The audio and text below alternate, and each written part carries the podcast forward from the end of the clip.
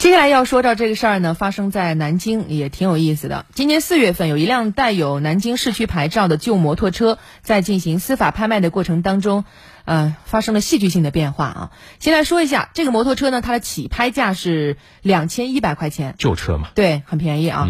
最后呢，最后的这个成交价是多少？一百六十多万元，哇，这真的是天价！一百六十多万元的这个摩托车，这是什么限量款吗？但是呢，戏剧性的是，在拍卖成交之后，这个竞买人毁拍了，嗯，不要了，说我买不起，或者是我喝醉了，我当时这个不作数，我不理智，这个很诡异啊。那日前呢，江苏省南京市栖霞区人民法院通报了调查处理的最新情况。这个拍卖人吴某，他缴纳的一万元保证金已经被没收了，还有一个就是他要补齐法院二次拍卖成交价的差价，也就是法院给了个机会，我再拍卖一次。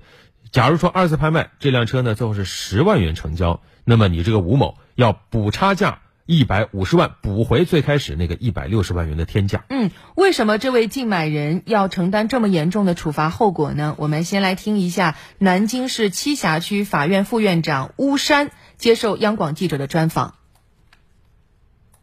今年四月十七日十点起，南京市栖霞区法院对一辆有南京车牌的黑色本铃摩托车进行司法拍卖，起拍价两千一百元，有一百九十二人报名竞买，经过一百一十轮竞价，最终由竞买人吴某以一百六十万零一百元竞得。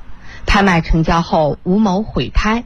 南京市栖霞区法院主管执行工作的副院长巫山介绍。法院认定毁拍是以结果来认定的。竞买人在拍得这个拍品以后，他要按照法律规定，在相关的时间之内交纳尾款。如果说他不能交纳的话，就构成毁拍。根据相关的法律规定呢，如果说竞买者毁拍的话，法院将启动新的一轮拍卖，同时呢会对原竞买人进行相应的司法处理。法院电话联系了吴某，并前往浙江绍兴市找到吴某本人进行调查。吴某表示，自己因醉酒看错价格导致毁胎，而实际上。司法网拍在技术上已经采取了避免竞买人看错价格的措施。我们的司法拍卖在网上设定了专门的提醒功能，就是竞买者在填写自己出价格的时候，他会在页面上进行一个显示。竞买者填写的是阿拉伯数字，那么对应的每一个阿拉伯数字上面都有个十百千万的大写，就是防止竞买人出价的时候多打一个零啊，对竞买人呢是一个提醒，也防止他。因为失误造成了一些不必要麻烦的保护。相关记录显示，今年四月十七日下午四点左右，吴某登录司法拍卖平台报名交纳了保证金一万元参加竞拍，主动加价一次，在页面跳出弹窗显示出价为一百六十万零一百元及对应金额的大写数字后，其点击确认完成竞买。吴山说。毁拍行为首先是干扰了法院正常的执行工作的一个行为，那么浪费了司法资源。对毁拍者自己而言，实际上也有可能加大了他的经济负担，并不是说在司法拍卖过程中可以随意的出价，然后随意的不购买竞买的拍品，而不承担任何的法律后果。根据相关法律规定，法院依法裁定没收吴某缴纳的保证金一万元，重新拍卖这辆旧摩托车。重新拍卖中，吴某不得参加竞买。如二次拍卖价格低于首次拍卖成交价的，将责令吴某补齐两次拍卖成交价之间的差价；拒不补缴的，将强制执行。吴山分析，除非第二次拍卖成交等于或超过一百六十万零一百元，或者作为摩托车主人的被执行人履行了义务。否则，吴某可能面临补足巨额差价。第二轮拍卖成交以后，那么法院就可以确定第一轮拍卖的毁拍者他承担法律责任的范围。如果说这个毁拍者没有履行法律义务的话，法院将按照法律规定对他进行强制执行。感觉这个事儿也确实是，这听得直摇头啊！我看到有新闻报道说，这个吴某呢，当时是说自己醉酒看错价格了，所以要毁拍。这得看多大的错呀！嗯，法院还查明吴某呢。他有一家公司，而这个公司在外地法院还有未履行执行案件，吴某本人已经被限制高消费，所以说一旦要补齐一百多万元的差价，对于他本人来说，这个压力也是挺大的。那为什么司法拍卖毁拍有这么严重的后果？与在拍卖行毁拍到底有什么区别？我们也来了解一下。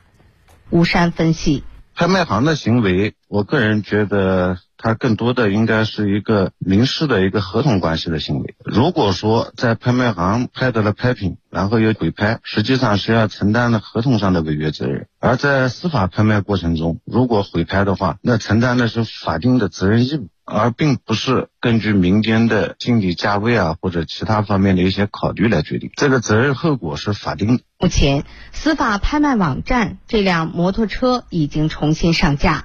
将在十几天后开拍，起拍价仍为两千一百元。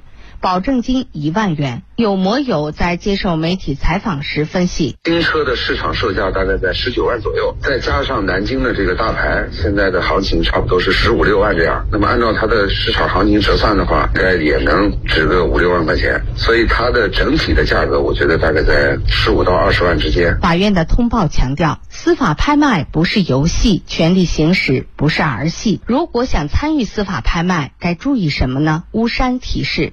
首先，他要仔细阅读法院网上面的这个拍卖公告里面相应的内容。必要的话，竞买人在竞拍之前，根据这个拍卖公告的内容，咨询相关行政管理部门，进行更深一步的了解，能够确保自己在拍得拍品以后，合法的、顺利的，在法律上实际上占有这个拍品。以摩托车为例，所谓法律上的实际占有，是指法院不但要向竞买人交付拍品，还要完成相关的过户手续。巫山提示的第二点是量力而行，要根据自己的实际需要以及自己的经济财产方面的这些实际状况来决定最终自己能够承担的价位，而不能在拍卖过程中一时头脑发热盲目出价，最后不但扰乱法院的司法拍卖的秩序，同时自己还要承担相应的法律责任。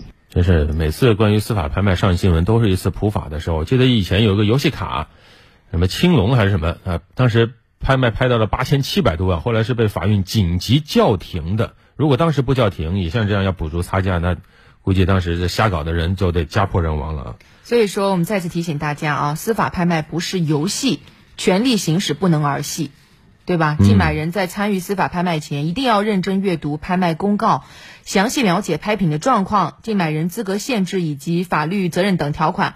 竞买成功之后，如果说因为自身原因毁拍，将会被依法追究法律责任。